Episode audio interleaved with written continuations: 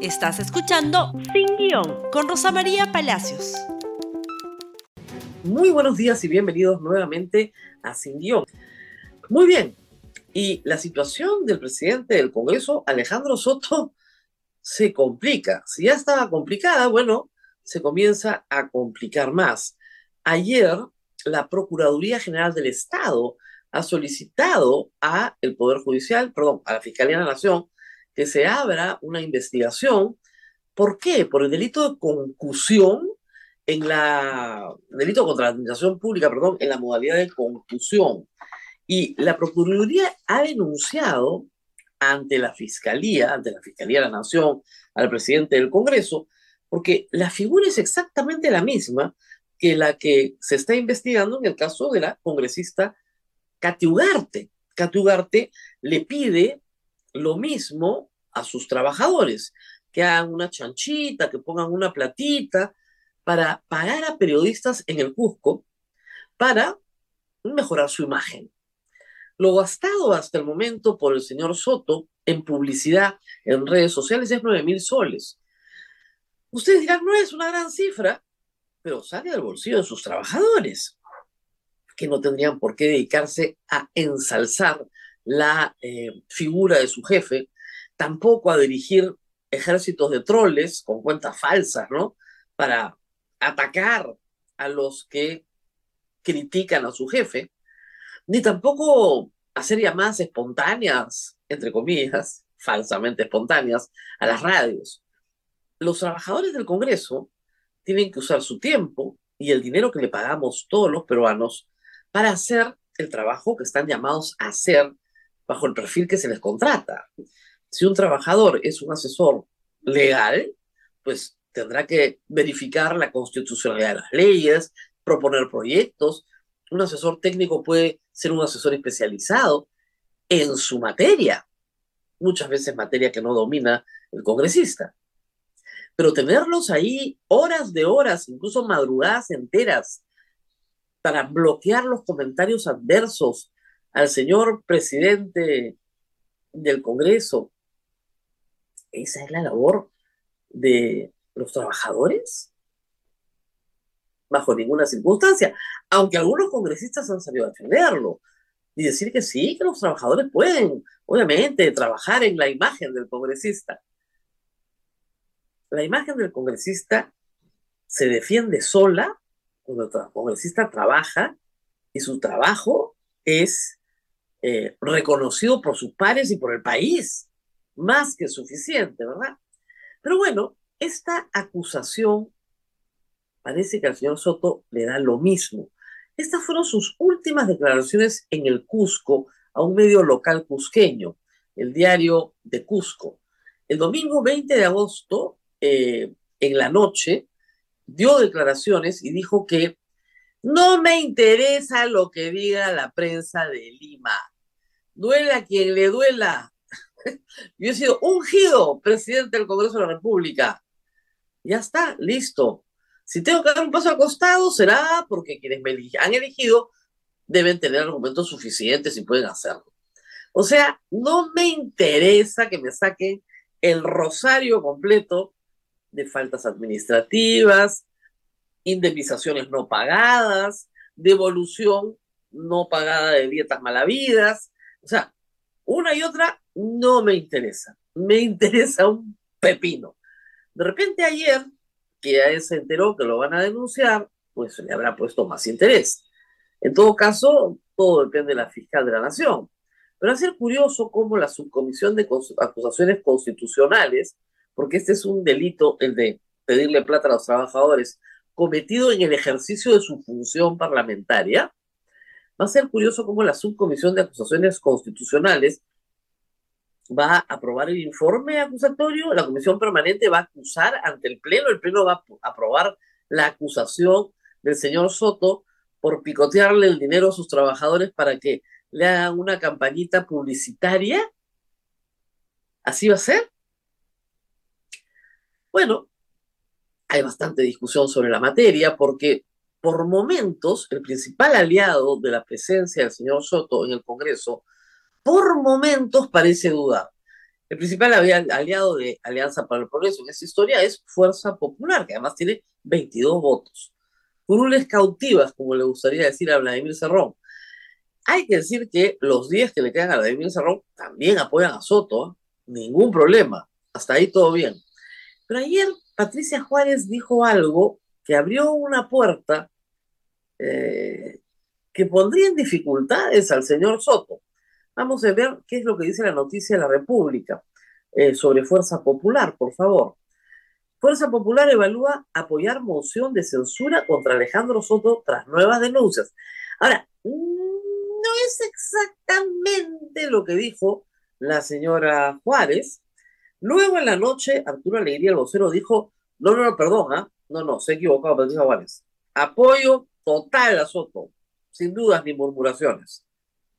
Y lo ha dicho Nano Guerra García esta mañana también, hace minutos. No, no podemos desestabilizar las instituciones, ¿no?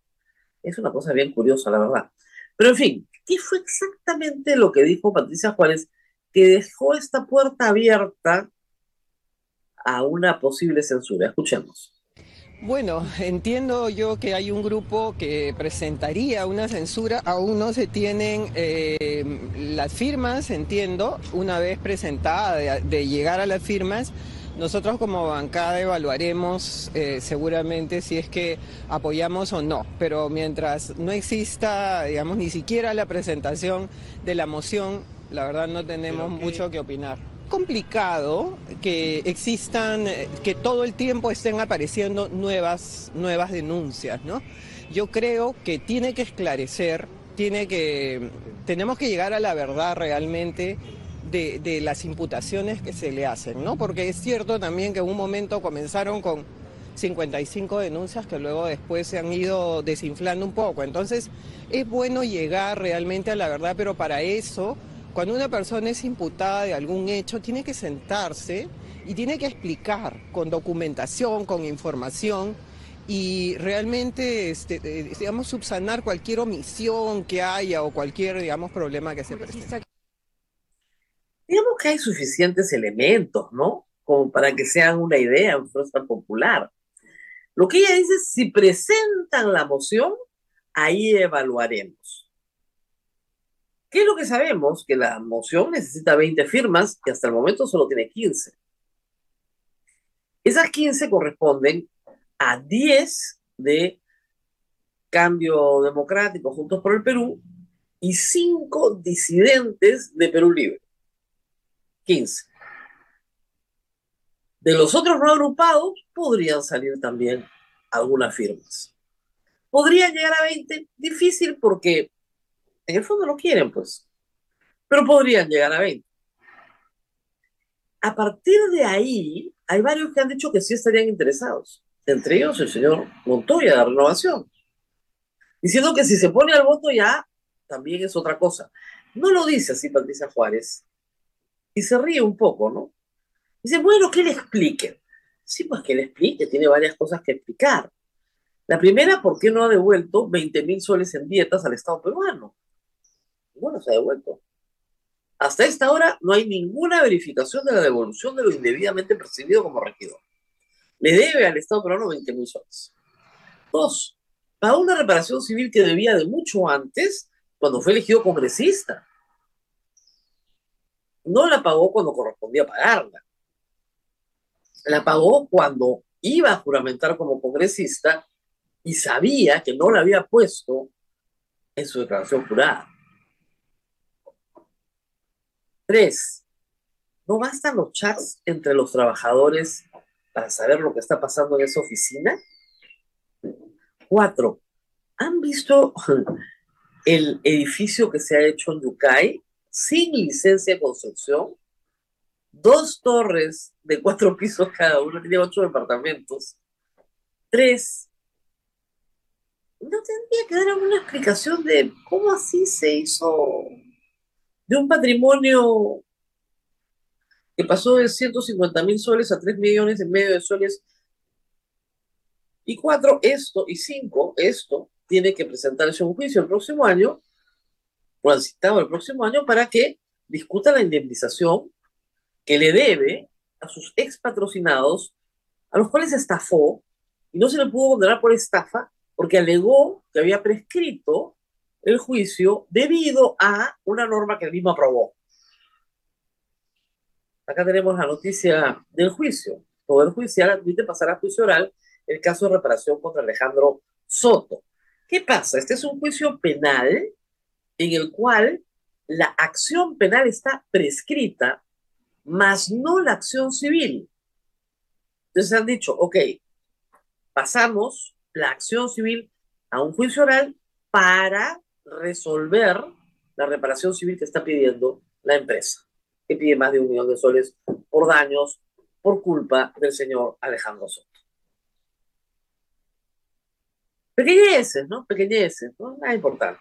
Reitero lo que les dije ayer. El señor Soto, si le pasa algo a la señora Boluarte, es el llamado a ocupar la presidencia de la República.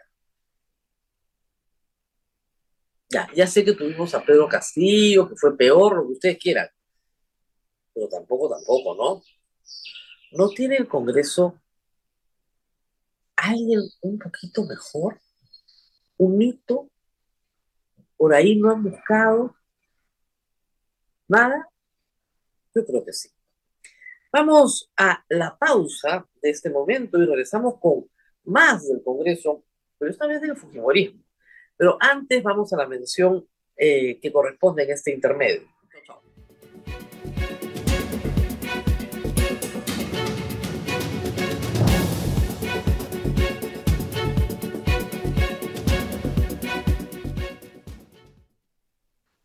Pero el Congreso se mal usa, se mal usa para actividades que no son propias del Parlamento, sino propias de los partidos políticos. Y de eso vamos a hablar en este blog. Empecemos con fuerza popular, porque lo que ha sucedido ayer, creo yo, es un verdadero escándalo. Nadie puede oponerse a que el Fondo Editorial del Congreso haga una constitución para escolares, incluso que la presente en un formato cómic. Está muy bien. De eso no hay duda. El problema es el contenido. El problema es que el contenido no puede falsificar la historia o contar la historia según la versión de un partido político. Si ellos quieren con su dinero crear un panfleto para divulgarlo, diciendo que el golpe de Estado del 5 de abril no fue un golpe de Estado, bien por ellos, ¿no es cierto? Eso no lo pueden hacer con fondos del Estado peruano, Primero porque es una inmoralidad, porque es mentira, porque lo que hubo en Perú el 5 de abril del año 1992 fue un golpe de Estado.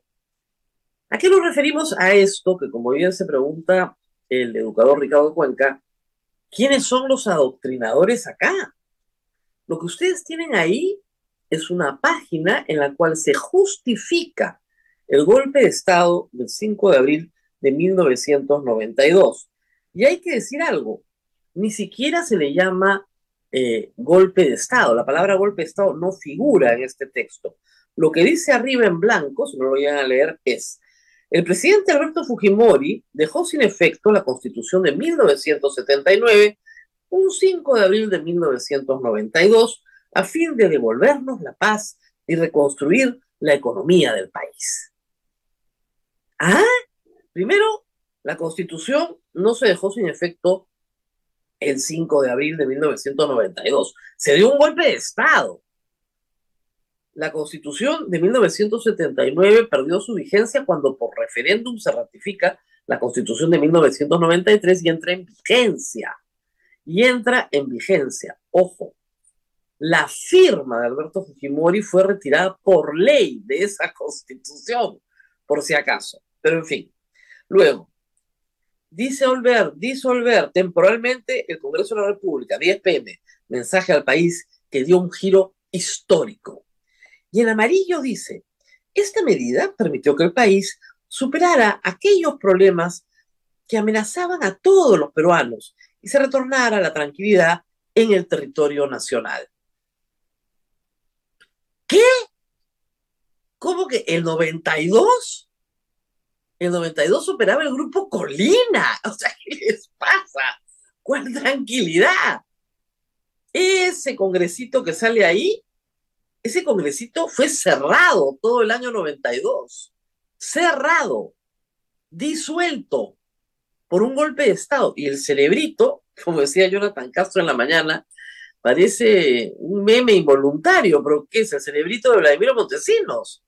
Que fue el que diseñó todo esto. En la página lateral vienen más mentiras. La primera es que hubieron 80 congresistas de diversos partidos políticos. 44 fueron del Fujimorismo, que tenía como consigna clara incorporar la reelección de Alberto Fujimori, que estaba prohibida en la Constitución de 1979 y que venía también prohibida en la Constitución de 1933 a raíz del oncenio de Leguía. La tradición de todo el siglo XX, luego del desastre del oncenio de Leguía, fue rechazar la reelección inmediata del presidente de la República. La fórmula 44, porque así les decían, sirvió para colocar la reelección en el Congreso la reelección de Alberto Fujimori. Gracias a Dios se aprobó un magnífico capítulo económico. Pero es la verdad, la verdad verdadera, no es que el 85.73% sea el número importante. El número importante es el que dice abajo, 55%. Según los autores de este no golpe, la constitución de 1993 se aprobó dentro del Congreso, en el Pleno del Congreso, por 85.73% de los congresistas. Puede ser. Pero lo cierto es que el número 55% es falso. Esta constitución se aprobó efectivamente a través de un referéndum, y es algo muy bueno. Pero ese referéndum tuvo de votación de votos totales 48% y de votos válidamente emitidos, o sea, sacando los nulos y los blancos, 52.3%. Pasó con las justas, teniendo mayoría parlamentaria, teniendo todo lo habido y por haber, la constitución del 93 pasa con las justas. Pasa, no hay discusión, pero con 52.3, no con 55. Ni nada, por supuesto, por encima de eso, como a veces he escuchado decir. ¿Qué más tenemos que decir de esto? Bueno, ¿quién ha escrito esto? ¿Quién lo ha autorizado? Veamos la carátula, por favor. Constitución Política del Perú para escolares. Esto es para niños, para los colegios. A mí me sorprende que se preocupen tanto por los textos escolares y por los contenidos sexuales, ¿no? Y falsifiquen la historia de esta manera. Pero acá viene lo interesante. ¿Quién es el responsable? Ajá, Marta Moyano, Marta Moyano, ¿por qué? Porque la presidenta del fondo editorial es Marta Moyano, al ser qué? Al ser segunda vicepresidenta del Congreso. La segunda vicepresidencia del Congreso asume la responsabilidad del fondo editorial. ¿Y por qué asume la responsabilidad del fondo editorial? Porque es un acuerdo del Congreso desde hace mucho tiempo. Los fujimoristas tienen, por lo tanto, el control del fondo editorial y lo tendrá ahora Hernando Guerra García. Ella, el segundo vicepresidente, asume la presidencia del Consejo Editorial del Fondo Editorial del Congreso de la República. Muy bien. Milagros Takayama Jiménez es la jefa del Fondo Editorial del Congreso del Perú. Y Milagros Salazar de la Torre es la editora general del Fondo Editorial del Congreso del Perú. Las dos ilustres fujimoristas. O sea, ¿qué es esto? si tienen ganas de hacer un panfleto que justifique el golpe de Estado, bueno, que lo hagan y se lo lean entre ellos, en la escuelita naranja, en la escuela para los adolescentes naranjas, en la pre-naranja, en lo que quieran. Pero esto es mentira. Y están utilizando fondos del Estado para mentir. José Alejandro Godoy, que como ustedes saben ha publicado dos extensas, extensas eh, crónicas sobre toda el gobierno de Fujimori, eh, desde su génesis hasta su fin, y un segundo tomo sobre los herederos de Fujimori, publicó estos, este hilo en el Twitter que me parece bien eh, relevante. Aclaraciones a los genios del fondo editorial. Golpe es golpe. La condena va por delante. Tienes que poner que hay un golpe de Estado. Dos, si bien habían congresistas de otros partidos, impusieron con mayoría lo más grosero, la reelección inmediata de Alberto Fujimori. Todo eso está narrado en esas páginas del libro, pueden revisar el tweet. Siguiente, por favor. La constitución de 1993 no fue aprobada con 55% de los votos. El dato también está ahí en la bibliografía que les estoy citando. Alberto Fujimori violó su propia constitución como le dio la gana. Ejemplos hay de sobra, eso es verdad. Ahí está una muestra. Siguiente, por favor. El Fondo Editorial del Congreso ha sido tomado por Fuerza Popular. Está bajo el mando de la primera vicepresidencia, Moyano primero, Nano después, su actual director es la ex congresista fujimorista Milagro Takayama. Eso explica la tergiversación histórica grosera que hemos observado en este caso, que no es poca cosa, reitero, no se pueden utilizar fondos del Estado para actividades partidarias. Ensalzar la figura de Alberto Fujimori es una actividad partidaria. Que la hagan con sus fondos. Ahora, hay que decir que no es el único partido que hace mal uso del Congreso. ¿ah? Esta fotografía del que nos proporciona Martín Hidalgo es del pasado 14 de agosto. Vladimir Cerrón y Perú Libre, con orquesta incluida, realizaron actividades partidarias dentro del Congreso con permisividad de la mesa directiva, por supuesto. Las actividades partidarias se desarrollan en el partido, en la calle, ahí donde tengan licencia para hacerlo, no en el Congreso, ¿verdad? Las actividades de difusión de la doctrina del Fujimorismo también en su partido, en su, con, sus, con sus bases, con su plata, pero no en una entidad del Estado que representa a todos los peruanos. Es verdad que no son los dos únicos partidos que han hecho mal uso del Congreso. ¿ah? Acción Popular ha hecho eventos, ¿no es cierto?, partidarios, cuando María del Carmen Alba era presidenta de la institución. Bueno, en teoría, iban a develar que es el cuadro de Merino, ya, que había sido presidente del Congreso, pero era en realidad un evento partidario. Sí, pero para eso no sirve el Congreso, pues, y alguien lo tiene que decir de vez en cuando, y más aún con esta tergiversación grosera de la historia. Esa edición debería ser descontinuada, ¿no? y esas páginas cambiadas. Si van a colocar esos libros en los colegios peruanos, pues la ley que el Fujimorismo con renovación, ¿no? propuso para que los padres de familia revisaran los textos escolares, previniendo contenidos que deforman la mente de los niños, bueno, sería bueno que los padres de familia desaprobaran pues ese texto por una tergiversación histórica grosera. Muy bien, nos tenemos que despedir. No se olviden de compartir este programa. Nos vemos nuevamente el día de mañana. Hasta pronto. Chao, chao. Gracias por escuchar Sin Guión con Rosa María Palacios. Suscríbete para que disfrutes más contenidos.